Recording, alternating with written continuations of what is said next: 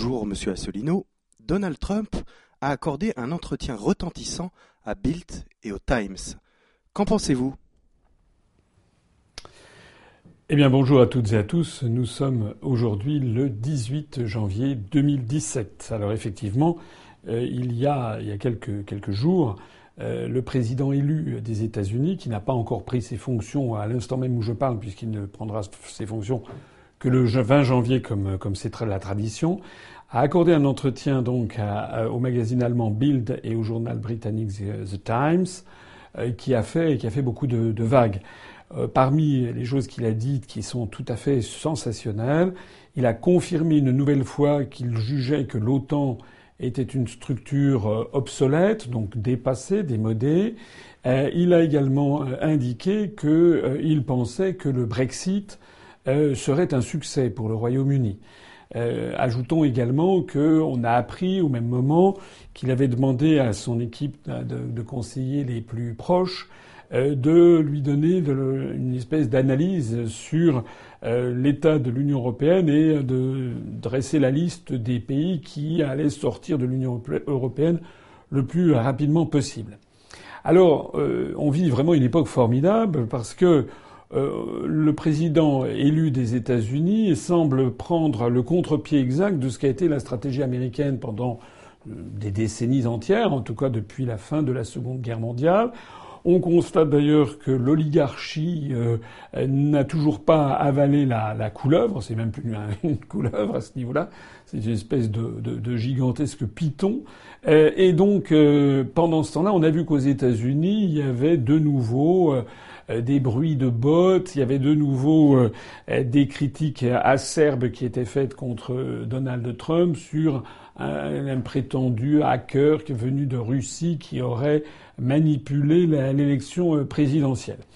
Le président élu des États-Unis a d'ailleurs s'est fendu d'un message Twitter comme il le fait régulièrement, semble-t-il, avec l'inquiétude de son entourage.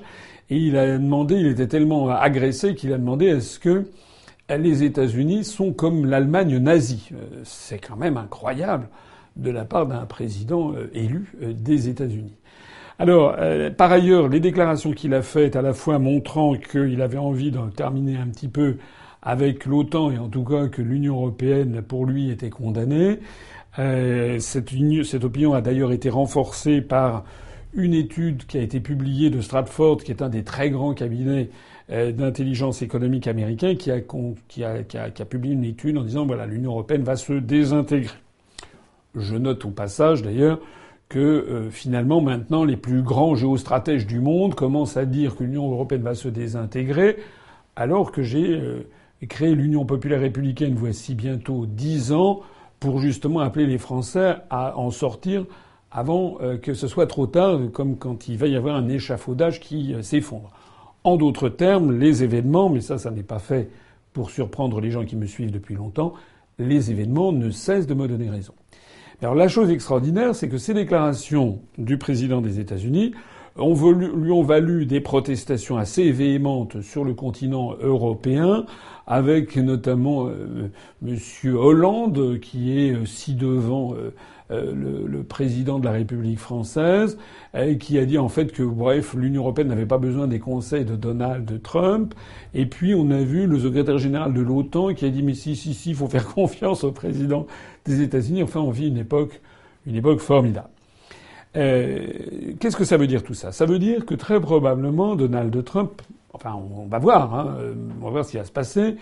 Euh, Donald Trump est en train de rompre avec donc une stratégie qui avait été élaborée, comme je le disais à l'instant, après la Seconde Guerre mondiale.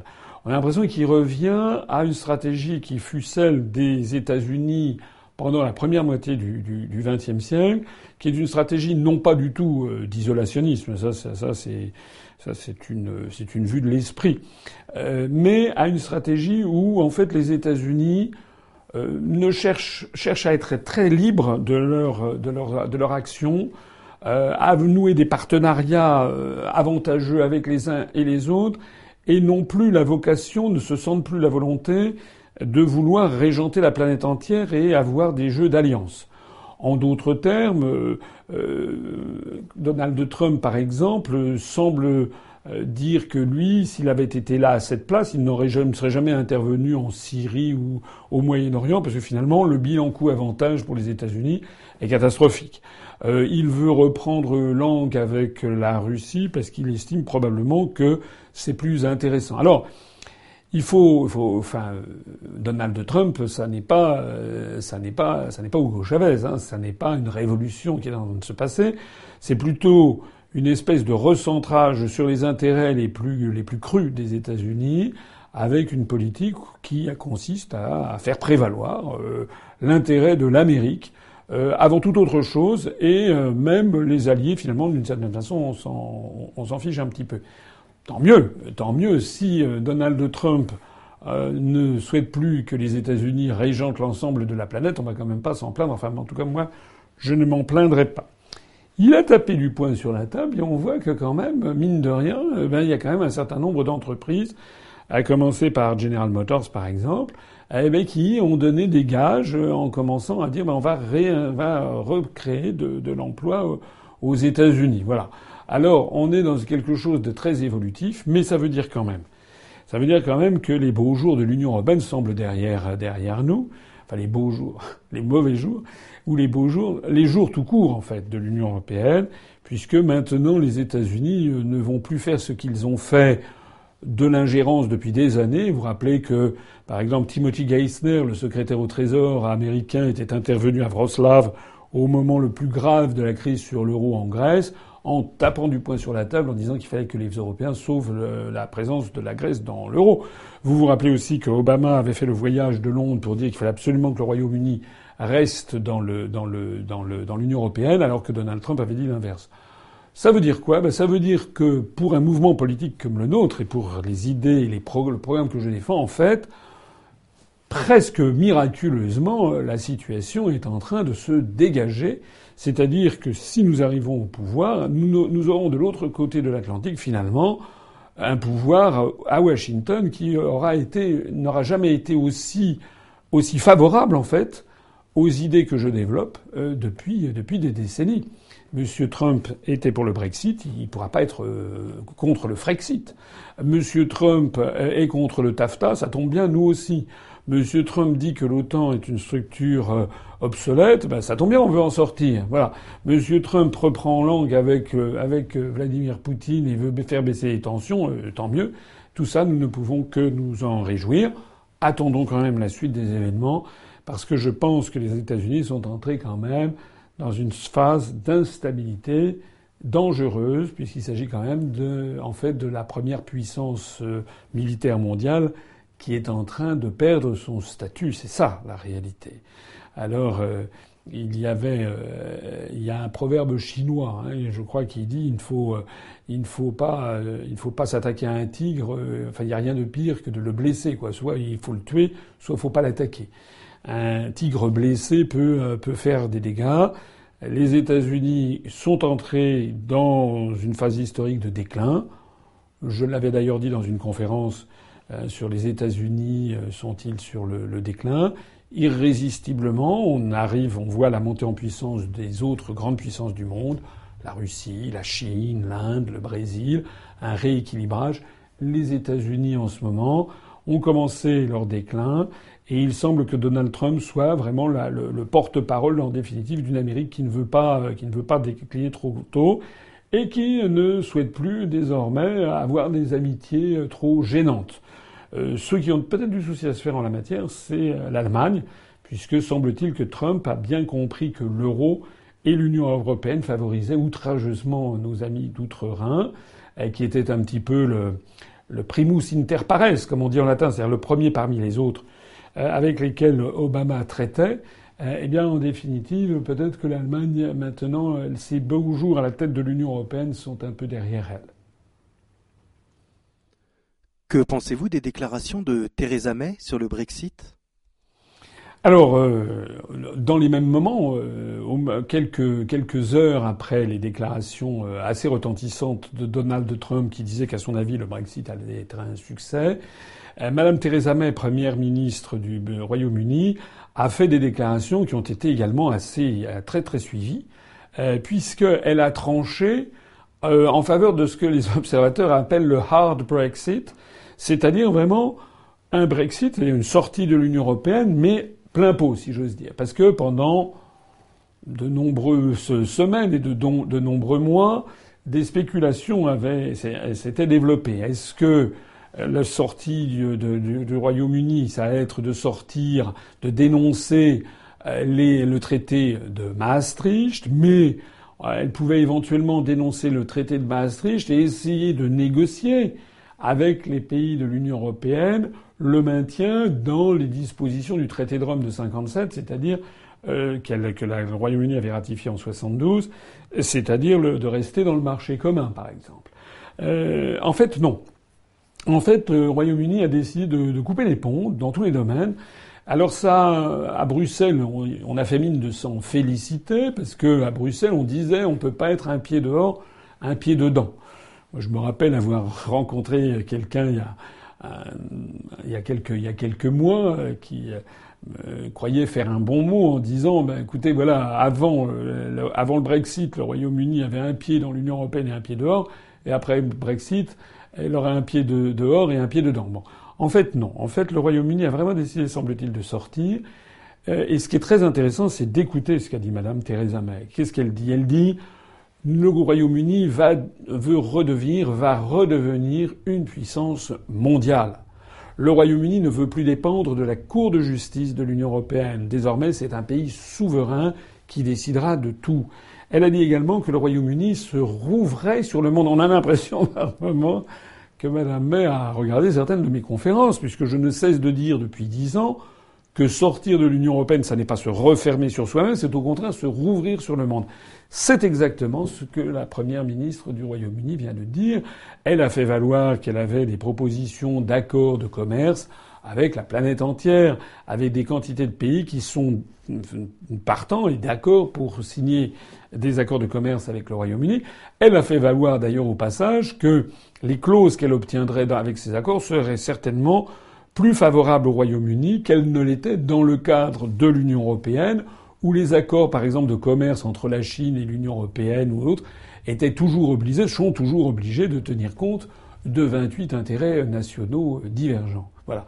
Alors ça, c'est tout à fait intéressant puisque Madame May avance. Euh, Madame May a mis les pieds dans le plat. Et maintenant, il va y avoir une vraie, euh, une vraie sortie il va y avoir sans doute des difficultés, parce que Mme May est dans une situation qui n'est pas la même que celle dans laquelle serait la France, parce que notamment euh, en Écosse, euh, les Écossais, euh, eux, ont voté majoritairement pour le Brexit et contre le Brexit, et donc eux, ils veulent avoir un nouveau référendum, Mme May, sur l'indépendance de l'Écosse dans le cadre de l'Union européenne. Il y a un problème spécifique à l'Irlande du Nord, parce que l'Irlande du Nord avait un accord de total libre-échange avec euh, la République d'Irlande, hein, puisque c'était dans l'Union européenne. Si l'Irlande du Nord sort de l'Union européenne, il va sans doute peut-être y avoir des difficultés, recréer des, des barrières douanières entre la République d'Irlande et l'Irlande du Nord. Bon, ça, ce sont les problèmes des Britanniques, c'est pas nos problèmes à nous. Moi, ce que je vois en tout cas, c'est que tout ce qui se passe au Royaume-Uni confirme le bien fondé de toutes mes analyses, y compris d'ailleurs le fait que maintenant c'est l'ensemble du Parti conservateur britannique qui prend euh, toute cette affaire à sa charge. Il y a d'ailleurs plus vraiment d'opposition à l'intérieur du Parti conservateur. Alors c'est très très important. Parce que les gens qui me disent ah là là, sortir de l'Union européenne c'est un truc d'extrême droite, ça suffit comme ça. Hein, le, truc de l'extrême droite, ça suffit. Madame May n'est pas une femme d'extrême droite, le gouvernement britannique n'est pas un gouvernement d'extrême droite, le peuple britannique n'est pas un peuple d'extrême droite. Voilà. Alors ceux qui commencent, qui passent leur temps à essayer de vouloir faire l'amalgame, eh bien maintenant en sont pour leurs frais. Et je le dis à toutes celles et à tous ceux qui m'écoutent, ne vous laissez plus intimider. Si on vous dit qu'on est d'extrême droite, vous dites écoutez, voilà, est-ce que le gouvernement britannique est d'extrême droite? Certainement pas. D'ailleurs, il défend mieux les libertés publiques que le gouvernement français actuel qui, lui, est en train de saper toutes nos libertés publiques, comme je l'ai souvent dit. Assez de donner des leçons. Le Royaume-Uni nous montre la voie, du moins sur la sortie de l'Union européenne. Je précise, je l'ai déjà dit, que s'agissant d'autres sujets, nous ne sommes pas d'accord, puisque, par exemple, le Royaume-Uni, lui, n'envisage pas du tout de sortir de l'OTAN. Voilà. quelles sont les conséquences pour le monde et pour l'Europe? Alors les conséquences pour, pour le monde, c'est que on voit bien que pourquoi est-ce que Donald Trump a-t-il été élu en définitive? Il a été élu parce que euh, il a été porté par une vague de euh, la classe moyenne américaine qui se sent de plus en plus déclassée. C'est-à-dire qu'il y a un appauvrissement tendanciel aux États-Unis d'Amérique, parce que les États-Unis d'Amérique, bah, comme la France et comme l'ensemble des pays de l'OCDE qui, ont adopté ces positions délirantes, de libre-échange absolument tous azimuts et de totale liberté de circulation des mouvements de capitaux, mais les États-Unis se sont désindustrialisés à toute allure. Je disais tout à l'heure que Donald Trump avait tapé du poing sur la table pour exiger d'un certain nombre de grands industriels américains qu'ils commencent à relocaliser des, des, productions euh, aux États-Unis même. Donc, en réalité, ce qui est en train d'arriver, c'est un retour vers une certaine forme, ici ou là, de protectionnisme. Je l'avais d'ailleurs déjà dit depuis longtemps, euh, l'histoire du monde est souvent une série, une espèce de sinusoïde hein, de, de, de périodes d'ouverture, de fermeture, d'ouverture, de fermeture, etc. C'est pas nouveau. Il y a eu dans l'histoire des hommes euh, des grandes périodes d'ouverture. Hein. Je le crois, je l'avoir dit dans une de mes conférences, on a trouvé des sesterces romains jusqu'en Chine. Il y avait des périodes, euh, par exemple au XVIIIe siècle, on a eu une grande période d'ouverture avec les compagnies de commerce. À la fin du XIXe siècle, on a eu en France, par exemple, le tarif Méline de refermeture. Donc on a eu cette succession. Bien là, on vient d'avoir une trentaine d'années de très grande ouverture sur le monde. Très probablement qu'on va vers une période de plus grand protectionnisme. Alors il faut souhaiter. Moi, je suis pas. Je suis quelqu'un de, de modéré, de, de sérieux, de réaliste. Il ne faut pas envisager une fermeture de, tous les pays, bien entendu, mais qu'il y ait, en tant que de besoin, la nécessité de protéger certains marchés. Je pense par exemple, s'agissant de la France, il faut absolument qu'on mette un terme à la libéralisation des mouvements de capitaux, à la libre circulation. Je l'ai dit, je l'ai dit, je le dis dans toutes mes conférences et je le répète. Sinon, nous tuerons notre industrie, qui est déjà très très mal en point. De la même façon qu'il faut absolument réintroduire un certain nombre de protections pour protéger nos agriculteurs, parce que sinon c'est l'agriculture française qui va être détruite au profit simplement de quelques milliardaires de l'agrobusiness et puis de quelques niches très profitables qui seront rachetées par des fonds de pension français ou étrangers. Euh, moi, mon ambition, c'est d'arrêter le déclin de l'agriculture familiale et même légèrement d'en favoriser le redémarrage. Je l'ai dit dans mes conférences récentes. Euh, il y avait 4 millions d'agriculteurs en France en 1962, 60-62. On est tombé à moins de 400 000. Il faut arrêter ce déclin et, si possible, redonner un petit, un, des perspectives et permettre d'avoir une agriculture familiale rentable. L'objectif étant d'essayer de remonter à 5 à 600 000 agriculteurs à la fin du prochain, euh, du prochain quinquennat. En tout cas, c'est ce à quoi personnellement je m'engagerai. Donc ça veut dire qu'il va falloir réintroduire un certain nombre de restrictions aux échanges, de, de, de, protection, ce qui ne veut évidemment pas dire se fermer, mais ça veut dire protéger là où il y en a, euh, où il y en a besoin. Alors, cette politique-là est d'ailleurs d'autant plus justifiée qu'on a eu des, chiffres qui sont sortis très récemment et qui ont été publiés, qui sont calculés par une organisation non gouvernementale qui s'appelle Oxfam, qui je crois et d'origine britannique, on a appris euh, que les inégalités euh, dans le monde euh, avaient explosé encore au cours de l'année 2016. Désormais, on a les huit plus grands milliardaires au monde, à commencer par Amancio Ortega, qui est un Espagnol qui a fait fortune avec sa société Inditex, ce sont les magasins Zara, c'est-à-dire c'est cet homme qui a eu l'idée d'aller faire fabriquer des t-shirts, des robes, des polos au Bangladesh, euh, donc pour profiter de, de, la différence énorme de salaire, de charges sociales, de conditions environnementales. Amancio Ortega qui pèse quelque chose comme 79,5 ou 80 milliards de dollars de, de fortune personnelle. il y a Bill Gates, il y a cette grande fortune mexicaine, il y a aussi euh, Mark Zuckerberg, etc. Donc il y a les huit premiers euh, milliardaires au monde ont un patrimoine, d'après cette organisation Oxfam, de 402 milliards d'euros, c'est-à-dire l'équivalent de la richesse de 50% du reste d'habitants de la planète. Il y a 8 personnes au monde qui ont autant d'argent que 50% des habitants de la planète Terre, alors comme il doit y avoir 7 milliards 500 millions d'habitants sur la Terre, ça veut dire à peu près que 3,7 ou 3,8 milliards d'habitants. Voilà. Et ces inégalités ne cessent que de se creuser de nouveau. Voilà, c'est ça la difficulté, c'est ça le problème. On voit donc que les théories fumeuses euh, de Monsieur Munk il y a, il y a une vingtaine, 25 ans, qui nous disait la mondialisation heureuse, mais ces théories fumeuses, elles apparaissent pour ce qu'elles sont, c'est-à-dire fumeuses. C'est-à-dire que, bien sûr qu'il y a une partie euh, de la Chine, de l'Inde, c'est vrai, qui s'est enrichie.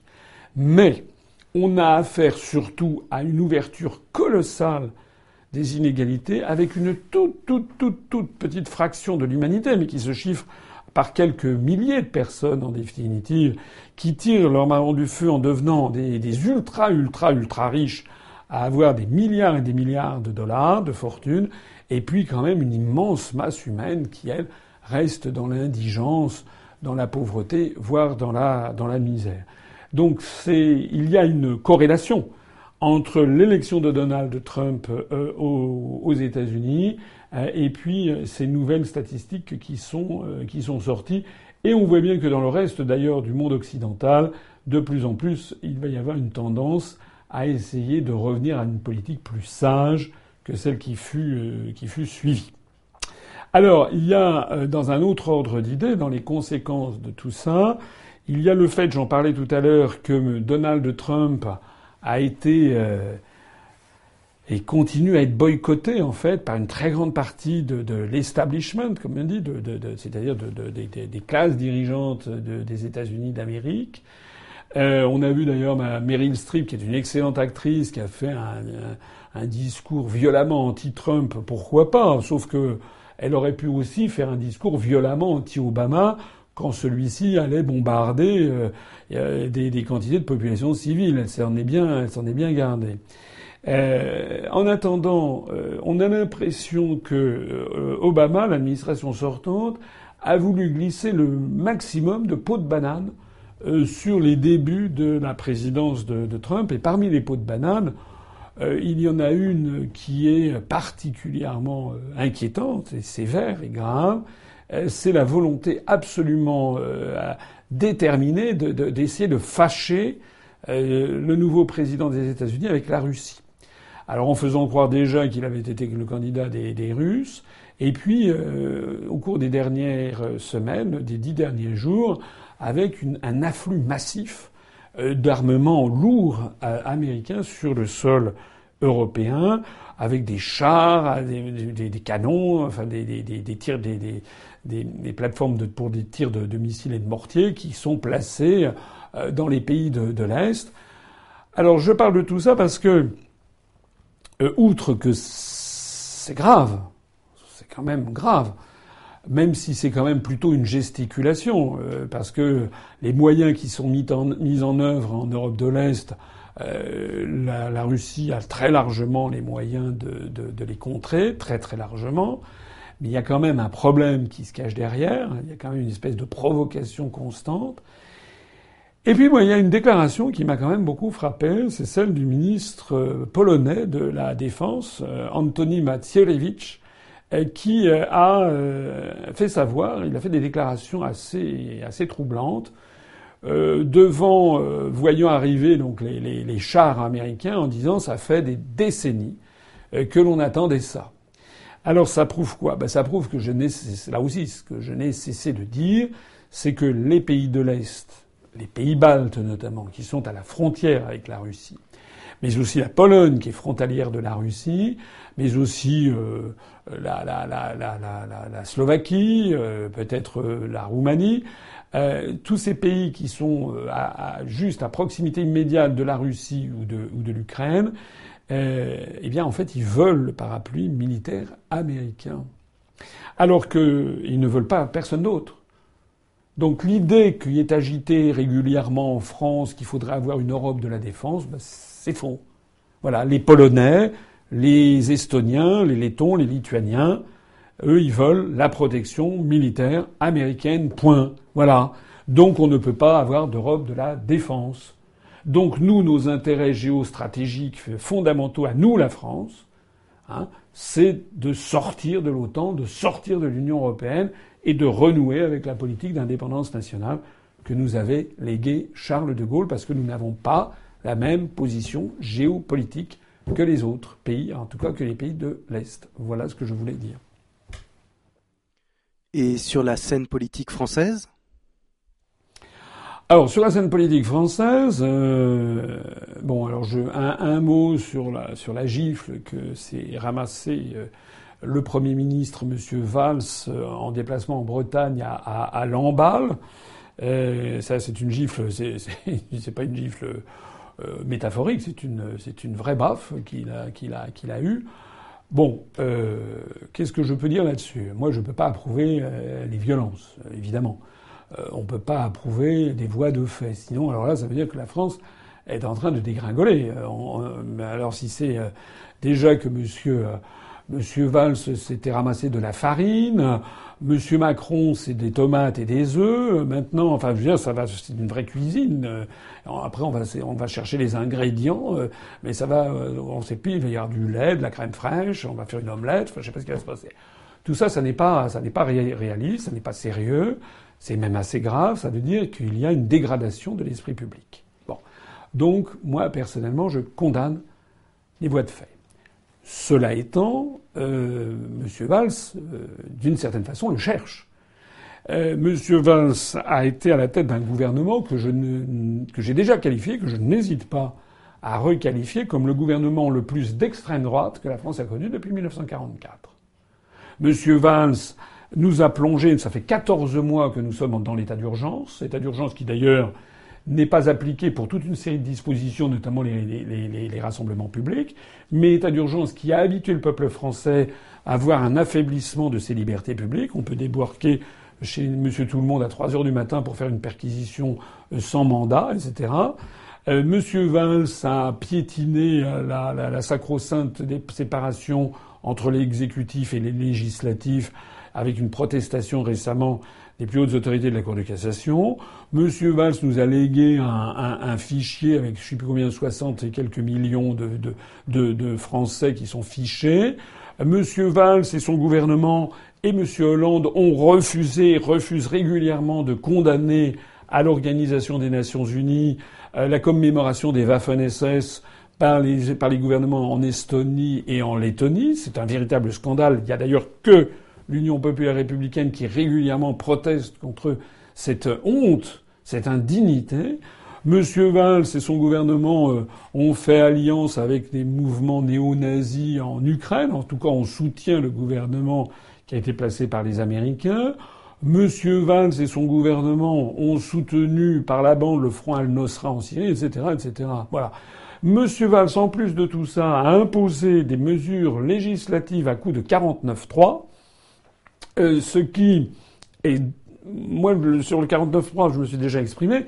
S'il s'agissait de, vaincre une espèce de, comment dirais-je, de, de, euh, quelques députés qui se seraient fait acheter, par exemple, pour mener une politique contraire à celle pour laquelle le gouvernement a, été élu, euh, utiliser le 49.3 pour forcer des députés à respecter l'engagement électoral, je, je, trouve ça finalement discutable, mais ben, ça peut être compréhensible. Mais là, c'est pas ça.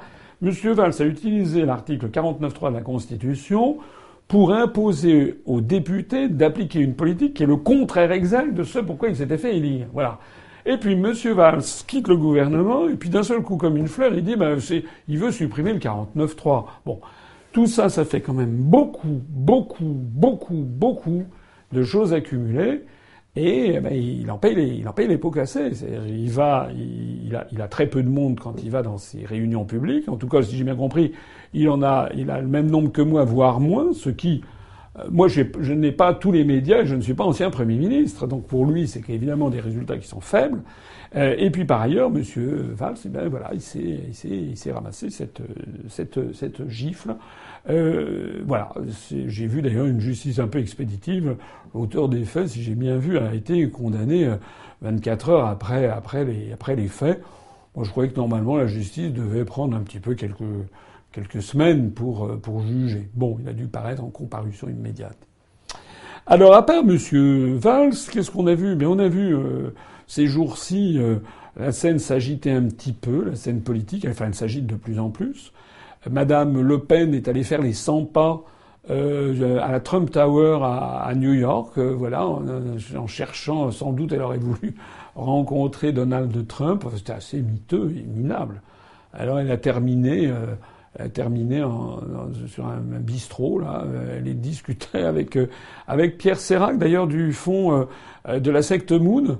Donc au passage, je signale à mes, aux gens qui m'écoutent que j'avais déjà souligné la proximité du Front National et de Pierre Serac de la secte Moon dans des écrits antérieurs. Et dans, dès 2012, il y a quatre ans, j'en avais, j'en avais déjà parlé. Bon, encore une fois, mes analyses sont confirmées. Puis en attendant, Madame Le Pen, elle est revenue gros gens comme devant, puisque, à part être allée prendre un café à la traversée de l'Atlantique, vous vous rendez compte Pour faire ensuite les 100 pas, et puis euh, voilà, elle a été prise en photo, elle a l'air d'une bille, quoi. Et puis elle est repartie. Bon, ça c'est vraiment la politique, spectacle.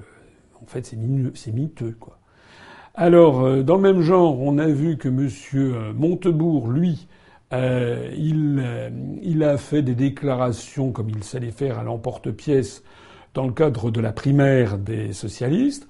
il a dit notamment que s'il était élu, on allait voir ce qu'on allait voir. Merci, on a déjà vu. Hein. Il a été ministre du redressement productif, on a vu. Il s'est rien passé. Le seul redressement auquel on a assisté, c'est sans doute le, redressement du niveau de son, de son compte en banque, je suppose. Euh, en attendant, donc, il a dit qu'on allait voir ce qu'on allait voir et que s'il était élu président, il euh, y aurait 80% de PME françaises qui bénéficieraient, euh, enfin, que les marchés publics seraient attribués pour 80% d'entre eux à des, PME françaises. Il a été ramassé par le journal, je crois, Les Échos, qui a regardé la législation et qui, les Échos sont parvenus à la même conclusion que celle que je ne cesse de dire, c'est-à-dire que M. Montebourg se moque du monde, puisque tout ce qu'il annonce est totalement contraire aux traités euh, européens. Donc qu'il y ait là éventuellement la possibilité de s'arranger pour que des marchés publics puissent bénéficier par prédilection à des PME, oui, ça c'est possible.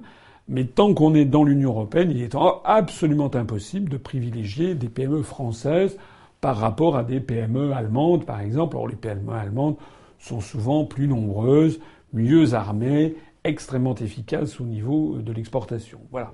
Donc M. Montebourg fait une promesse qu'il ne pourra en aucun cas tenir. À propos de M. Montebourg, je voudrais rendre un petit hommage à l'un de nos adhérents, Antoine, qui est un adhérent dans le Nord et qui a profité d'un moment où M. Montebourg était de passage à Lille euh, pour euh, où M. Montebourg faisait un, stand-up, comme on dit maintenant, c'est-à-dire une espèce de réunion, comme ça, il vociférait en pleine rue avec avec des panneaux. Ça veut dire au passage sans doute que la, la municipalité avait dû lui donner son accord. Euh, et puis à ce moment-là, on a eu, alors M. Montebourg expliquait à qui voulait l'entendre, il n'y avait pas grand monde d'ailleurs, euh, expliquait euh, que avec lui on allait avoir une autre Europe, changer l'Europe, etc. Et puis Antoine est intervenu pour expliquer que non, non, non, que c'était se moquer du monde, puisque l'article 48 du traité de l'Union européenne imposait l'unanimité et que M. Montebourg savait parfaitement qu'il ne pourrait pas, qu'il ne pourrait pas euh, l'avoir. Alors, ce Montebourg s'est ensuite embourbé dans des pseudo-explications sur le fait que la Commission européenne piétinait les traités. C'est faux. Oui, la Troïka a piétiné les traités sur Chypre, par exemple, mais c'était la Troïka, Commission européenne, BCE, FMI, et avec le plein accord des autres membres de l'Union européenne. Hein, c'est pas, on n'a jamais vu la Commission. Elle, en général, elle, est au contraire là pour faire respecter les, traités. Euh, et d'ailleurs, les autres pays euh, s'en offusqueraient de même qu'ils s'offusqueraient si M. Montebourg voulait les changer. Voilà. Qu'est-ce qu'on peut dire encore? Oui, M. Mélenchon, M. Mélenchon s'est euh, gargarisé de d'obtenir 8 millions d'euros euh, de prêts bancaires pour sa campagne présidentielle. Voilà. Euh, moi, je trouve quand même que c'est assez, assez fort de café euh, de, de, faire ce genre de choses. Euh, voilà, parce que ça veut dire quoi? Ça veut dire qu'en fait, il n'a pas assez d'argent pour mener sa campagne, qu'il n'a pas assez de militants. Pourtant, je croyais savoir que il fait, Monsieur, Monsieur Mélenchon, c'était, paraît-il, sur YouTube, sur eBay, sur, pas sur eBay, sur YouTube ou sur ou sur Facebook, ou je ne sais pas quoi, paraît-il que c'est des, centaines de millions de personnes qui, sur l'air des lampions, disent on veut Mélenchon. Mais alors, pourquoi est-ce qu'ils vont pas faire comme nos militants à nous, coller des affiches gratuitement? Pourquoi? Il n'a pas assez de militants? Qu'est-ce que c'est que cette histoire? J'en profite pour dire ici, et pour redire ce que j'ai déjà dit, c'est que nous, nous ne ferons pas d'emprunt bancaire.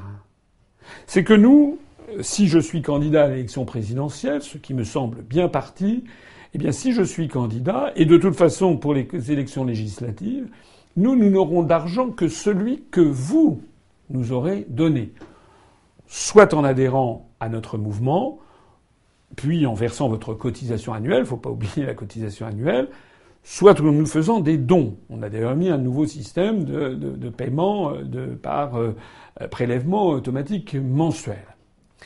Euh, mais nous, nous n'allons pas dépendre d'aucune banque. Moi, je ne vais me faire financer ni par des valises de billets de Madame Bettencourt ou de l'émir du Qatar, ni par des prêts bancaires. Je l'ai dit et je le répète.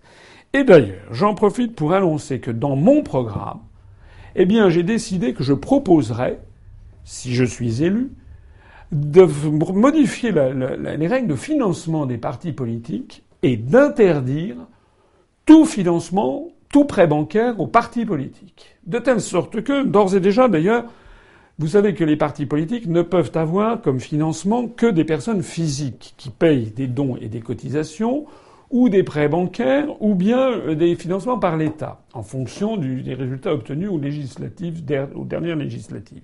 Eh bien, moi, je pense qu'il faut interdire purement et simplement les prêts bancaires parce que finalement, ben, un parti politique doit représenter le peuple français et le seul peuple français. Parce que on sait très bien, il y, a des, y a des martingales qui ont été calculées, notamment venus d'outre-Atlantique, qu'il y a une corrélation entre le nombre de bulletins obtenus dans les urnes et puis l'argent consacré et également le nombre de minutes passées dans les grands médias. Alors, on a ainsi des phénomènes. Monsieur Macron, c'est c'est ébouriffant. Enfin, c'en est burlesque de voir les sommes colossales d'argent qui se déversent sur M. Macron, qui peut se payer des salles extraordinaires. On se demande bien qui paye d'ailleurs. Si j'ai bien compris, ce sont quelques milliardaires qui se cotisent, qui seraient pas, parce qu'il faut pas verser plus de 7500 euros, mais tout ça c'est un détournement de procédure. Et puis l'accès aux grands médias. Mais finalement, Monsieur Mélenchon aussi, moi, si je suis élu, nonobstant tout ça, parce que je fais confiance au bon sens du peuple français pour déjouer tous ces artifices, si je suis élu, eh bien, je proposerai que désormais, les partis politiques ne puissent être financés que par la puissance publique, en fonction des, des résultats obtenus aux élections, et par les Français eux-mêmes, avec interdiction des prêts bancaires.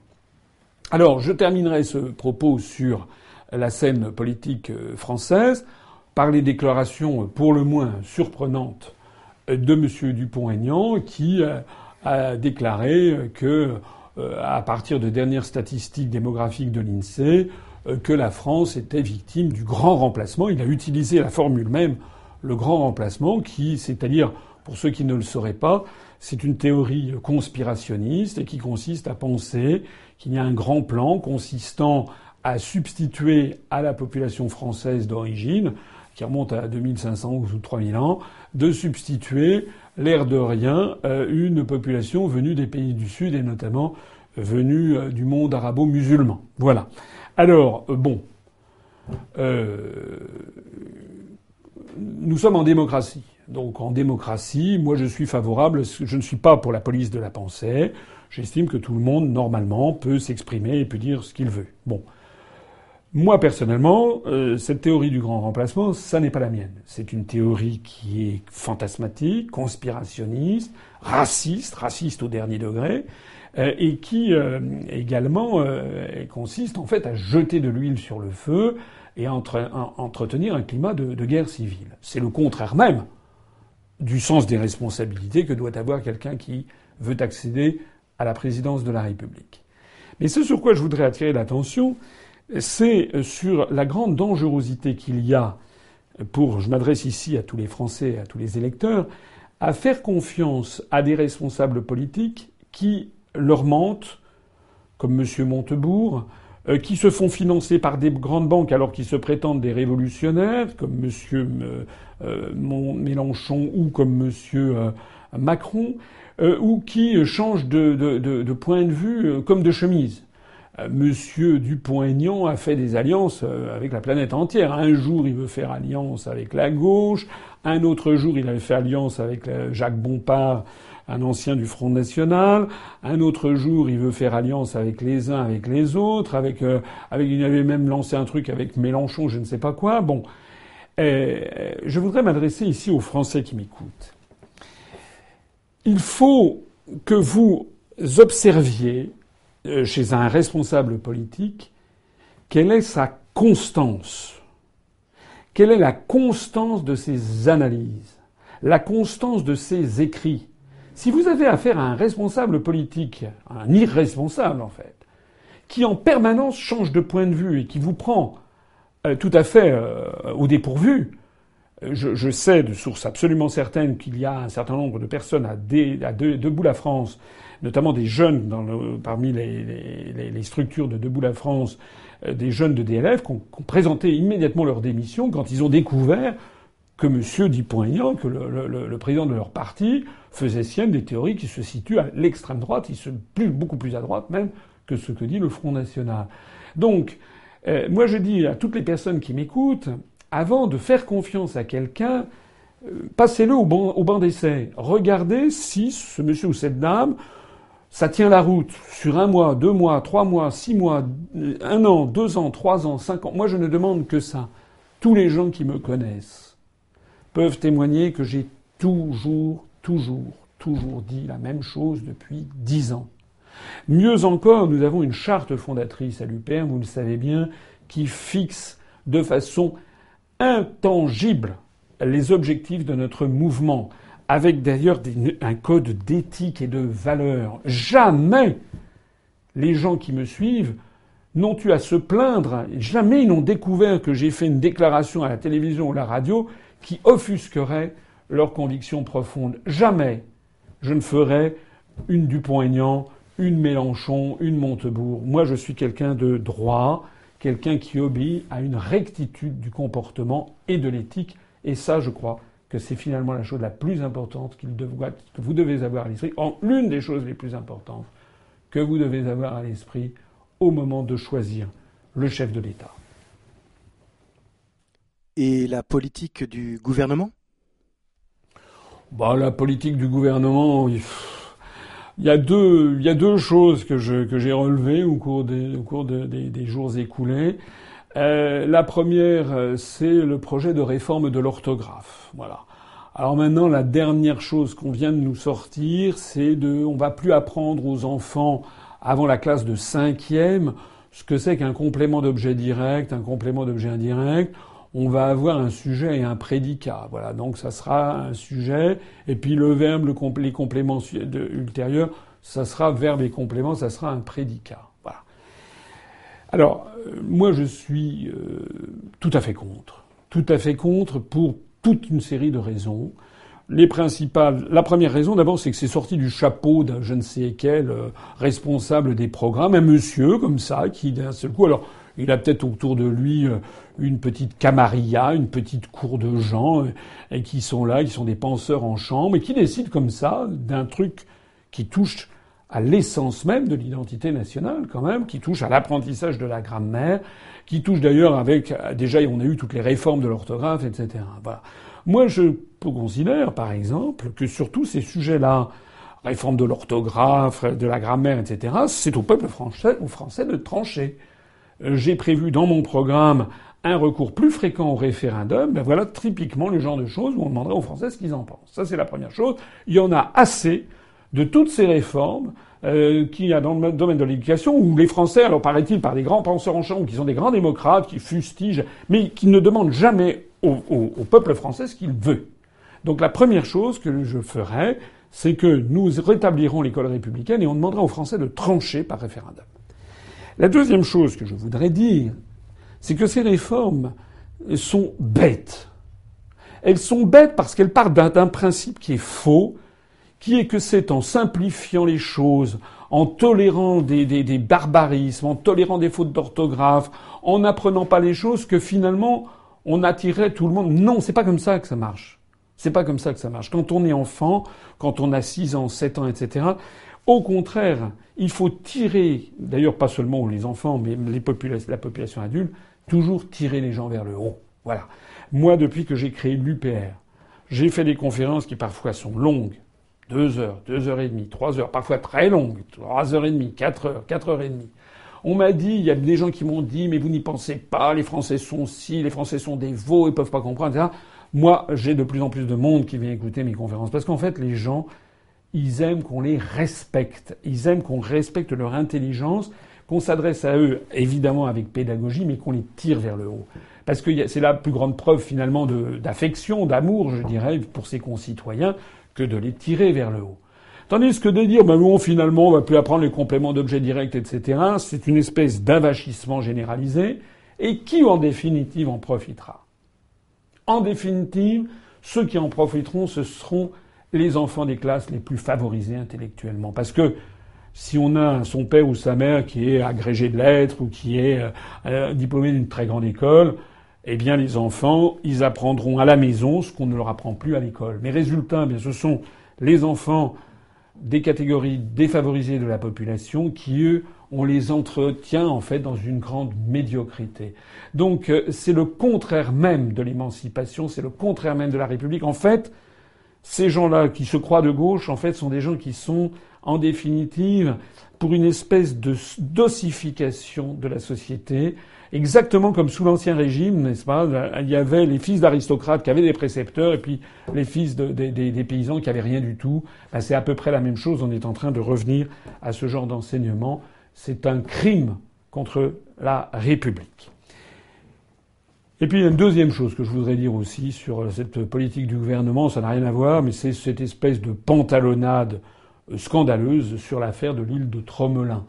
J'en avais parlé, je ne sais plus si c'était dans le dernier entretien d'actualité ou dans le dernier euh, direct Facebook, c'était peut-être le dernier direct Facebook, je ne me rappelle plus. Euh, l'île de Tromelin, c'est cet îlot qui fait euh, un kilomètre carré ou à peu près, et qui se trouve au nord-est de, au nord-ouest, oui c'est ça, de, de l'île de Madagascar, et qui se trouve faire partie de ce qu'on appelle les terres éparses de la République française. La France, euh, après la cession de l'île Maurice et des Seychelles euh, à la Grande-Bretagne, après 1815, il y a eu euh, bon les guerres napoléoniennes, vous connaissez tout ça. L'île de la Réunion avait d'ailleurs été à un moment, à un moment, comment dirais-je, occupée par les par les Britanniques. Les Britanniques avaient cédé de nouveau l'île de la Réunion à, la France, qui d'ailleurs sous la période napoléonienne s'appelait l'île Bonaparte, je crois, euh, parce que les Britanniques considéraient qu'il n'y avait pas de port euh, pour, pour héberger les navires, ce qui était à peu près vrai jusqu'à la construction de, ce qui s'appelle le port justement à l'île de la Réunion. Mais en 1815, la France avait donc dû céder euh, au Royaume-Uni ce qu'on appelait l'île de France, c'est là où se situe Paul et Virginie de, de Bernardin de, Saint-Pierre. Euh, ce, roman, cette pastorale qui a été un des plus grands succès littéraires du XVIIIe siècle. Euh, donc cette île de France, il y a un port qui s'appelle le port Louis et un autre qui s'appelle Amaébourg. Il y a deux ports à l'île Maurice qui, eux, pouvaient accueillir des navires. Et puis les Seychelles également qui permettaient aux navires de la Compagnie des Indes orientales britanniques de faire escale. Alors, la France avait cédé ça, mais avait conservé euh, des îlots dans le canal de Mozambique, euh, Juan de Nova et Europa, si, j'ai bien compris, et Bassas d'India, et puis au nord-est de Madagascar, les îles Glorieuses, et puis Tromelin. J'en ai parlé déjà tout à l'heure.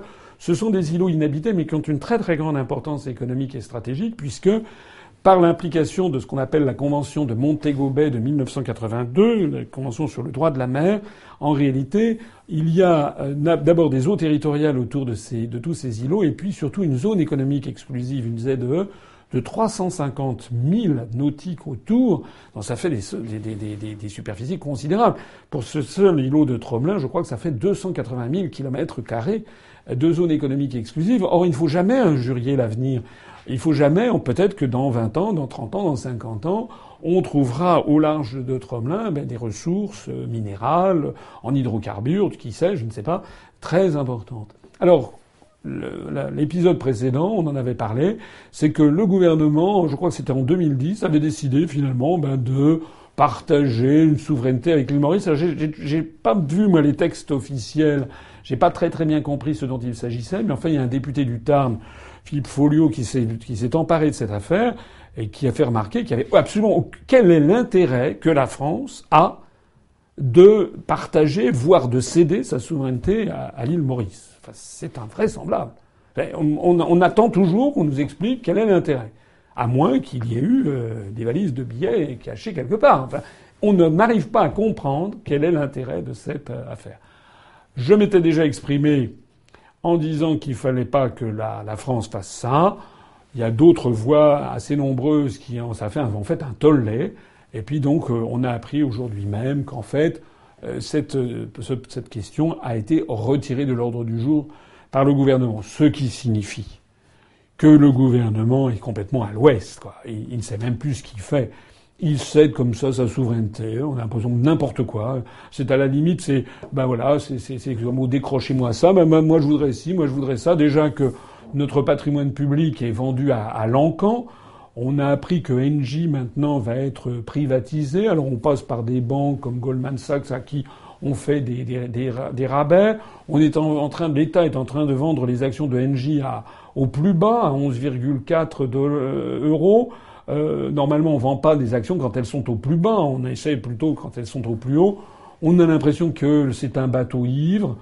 D'ailleurs, il faut reconnaître, quelque chose, c'est que le, Premier ministre, M. Cazeneuve, euh, alors là, on avait déjà vu des premiers ministres couleur de muraille, mais celui-là, on ne sait même pas s'il existe, c'est une espèce d'ectoplasme. On est en train de vivre, bref, une fin de règne, il faut que ça se termine, vraiment. Avez-vous un mot pour conclure? En conclusion, je voudrais dire plusieurs choses. Un, euh, que euh, de rappeler à toutes les personnes qui me suivent euh, de se mobiliser pour financer les campagnes qui arrivent. J'aurai l'occasion prochainement, donc assez rapidement, je pense, de clarifier les choses sur l'élection présidentielle. Globalement, je pense, et je l'ai dit tout à l'heure, je pense que nous allons pouvoir participer à cette élection. Je l'ai déjà dit, c'est pas facile parce que ce sont des promesses de parrainage. Il faut encore que l'on se mobilise jusqu'à la fin. Plus on en aura et plus on est sûr que les promesses seront, euh, transcrites. Donc je dis à tout le monde, mobilisez-vous. Je tiens d'ailleurs à souligner que euh, depuis quelques jours, il y a euh, un afflux de nouveau de, de promesses. Mais mon propos, il est plutôt ailleurs pour aujourd'hui. Il est surtout pour euh, appeler toutes celles et tous ceux qui m'écoutent à se mobiliser pour la date du 25 mars 2017. 25 mars 2017, ça sera le dixième anniversaire de l'Union populaire républicaine, euh, que j'avais créé le 25 mars 2007. Ça sera le 60e anniversaire du traité de Rome du 25 mars 1957. Ça tombe évidemment puisque j'avais créé justement l'UPR le jour du 50e anniversaire. Et puis ce sera euh, environ, je crois, 4 ou 5 jours après l'annonce définitive des candidats à l'élection présidentielle. Alors, je tiens, je veux que on fasse tous ensemble de cette journée une journée mémorable dans l'histoire de l'UPR. Parce que ce sera les 10 ans, parce que ce sera le 60 ans de, traité de Rome, il y aura certainement, euh, dans les médias, on va certainement en parler compte tenu de la, situation. Et puis, si tout va bien, et si je suis en effet euh, candidat à l'élection présidentielle, eh bien, ça sera le grand coup d'envoi de la campagne officielle de cette élection. Donc, il faut absolument que nous nous mobilisions tous pour réussir. Cette euh, manifestation se tiendra le 25 mars 2017. Ça tombe bien, c'est un samedi. Donc le maximum d'entre vous pourront venir, c'est un samedi. Ça se tiendra l'après-midi. On commencera sans doute vers 14h30, par là, 14h, 14h30, 15h. Je préciserai, on précisera dans les jours qui viennent les horaires exacts et ça durera sans doute jusqu'en milieu de soirée vers 21h, etc. Il y aura des témoignages, il y aura euh, un certain nombre de participants, euh, des invités qui viendront, bien entendu, et puis il y aura bien entendu le discours que je ferai en tant, je l'espère, que candidat officiel à l'élection présidentielle. Alors, euh, j'ai deux messages à vous, à vous, à vous lancer, deux demandes. J'ai besoin de vous tous pour qu'on réussisse. La première demande, c'est que d'ores et déjà, c'est dans un peu plus de deux mois, donc on ne peut pas dire qu'on ne prévienne pas les gens à l'avance. C'est d'ores et déjà que vous bloquez votre week-end et que vous prévoyez tous de venir à Paris, puisque ça se tiendra à Paris. Je vous indiquerai prochainement le lieu exact. Que vous veniez tous à Paris. Euh, disons, il faut être à Paris entre, mettons, 13h30, euh, 14h, et puis 21h, euh, 22h le samedi 25. Donc que vous veniez tous, non seulement de Paris, bien entendu, et de l'île de France, mais aussi, eh bien, de toute la France. Et pourquoi pas aussi, d'ailleurs, de certains de nos adhérents venus de l'étranger. Voilà je veux qu'il y ait le maximum de personnes. Surtout, bien entendu, qu'il y aura, si je suis candidat à l'élection présidentielle, il aura toute la presse nationale et, même une partie de la presse internationale. Bon. Il y aura des invités étrangers qui viendront. Donc ce qu'il faut, c'est qu'on ait vraiment le plus grand nombre possible de participants. J'espère qu'il y aura 3000, 4000, 4500, 5000, je ne sais pas. Enfin, le plus grand 6000, 7000, je ne sais pas, le plus grand nombre possible de participants. Donc c'est extrêmement important. D'ores et déjà, vous mettez ça sur votre agenda et d'ores et déjà, vous commencez à contacter, à prendre contact autour de vous avec des adhérents, des sympathisants de l'UPR pour organiser des covoiturages. On fera même peut-être une bourse un petit peu à l'hébergement pour ceux qui auraient vraiment des difficultés financières. On essaiera de trouver des personnes en région Île-de-France qui pourraient éventuellement héberger des étudiants et des gens qui n'auraient pas beaucoup d'argent Quoique, comme je l'ai dit, un certain nombre de personnes venues de toute de l'Île-de-France, de la grande banlieue et même des, des, des, des, premières régions pourront repartir chez elles en fin de soirée. Il n'y aura pas besoin de rester jusqu'à jusqu'à 4 heures du matin. Ça, c'est la première grande demande. La deuxième demande que je vous fais, alors elle s'adresse un peu à, moins de personnes, mais quand même, euh, pour animer cette journée, ce que nous avons prévu entre autres choses, c'est que j'aimerais que le plus grand nombre possible d'entre vous me fasse passer une petite vidéo, pas longue, hein, une minute, deux minutes, un petit témoignage, où vous preniez la parole, où vous filmez l'un de vos amis ou une connaissance qui est à l'UPR, et qui nous explique pourquoi il est arrivé à l'UPR. Pourquoi Quel est son parcours euh, De quelle famille de pensée il vient Pourquoi pas euh, euh, Il y a des gens de droite, des gens du centre, des gens de gauche. Il y a des gens, il y a, des hommes, des femmes, des personnes âgées, des, très jeunes, des gens d'âge moyen. Il y, a des, toutes les catégories professionnelles, il y a tous les emplois. Ben, vous disiez un petit peu qui vous êtes et pourquoi finalement vous en êtes arrivé à rallier à l'UPR. Et euh, nous choisirons eh bien, les meilleurs de ces témoignages. J'espère qu'il y en aura quelques dizaines, peut-être plus d'ailleurs. Ils sont tous les bienvenus. Et puis on aura tout au long de, cette, de cet après-midi, qui sera, je pense, bien, bien, bien organisé. On va, je pense, faire quelque chose en, en grand et bien. Il y aura ici ou là des, des, des, des, écrans ou des écrans de projection ou des télévisions qui passeront en boucle les meilleurs de ces témoignages parmi d'autres choses. Voilà. Alors, maintenant, à toutes et à tous, à vous de vous y mettre. Vous faites un petit enregistrement, une minute, deux minutes, trois minutes, pas trop long, pas plus de deux, trois minutes.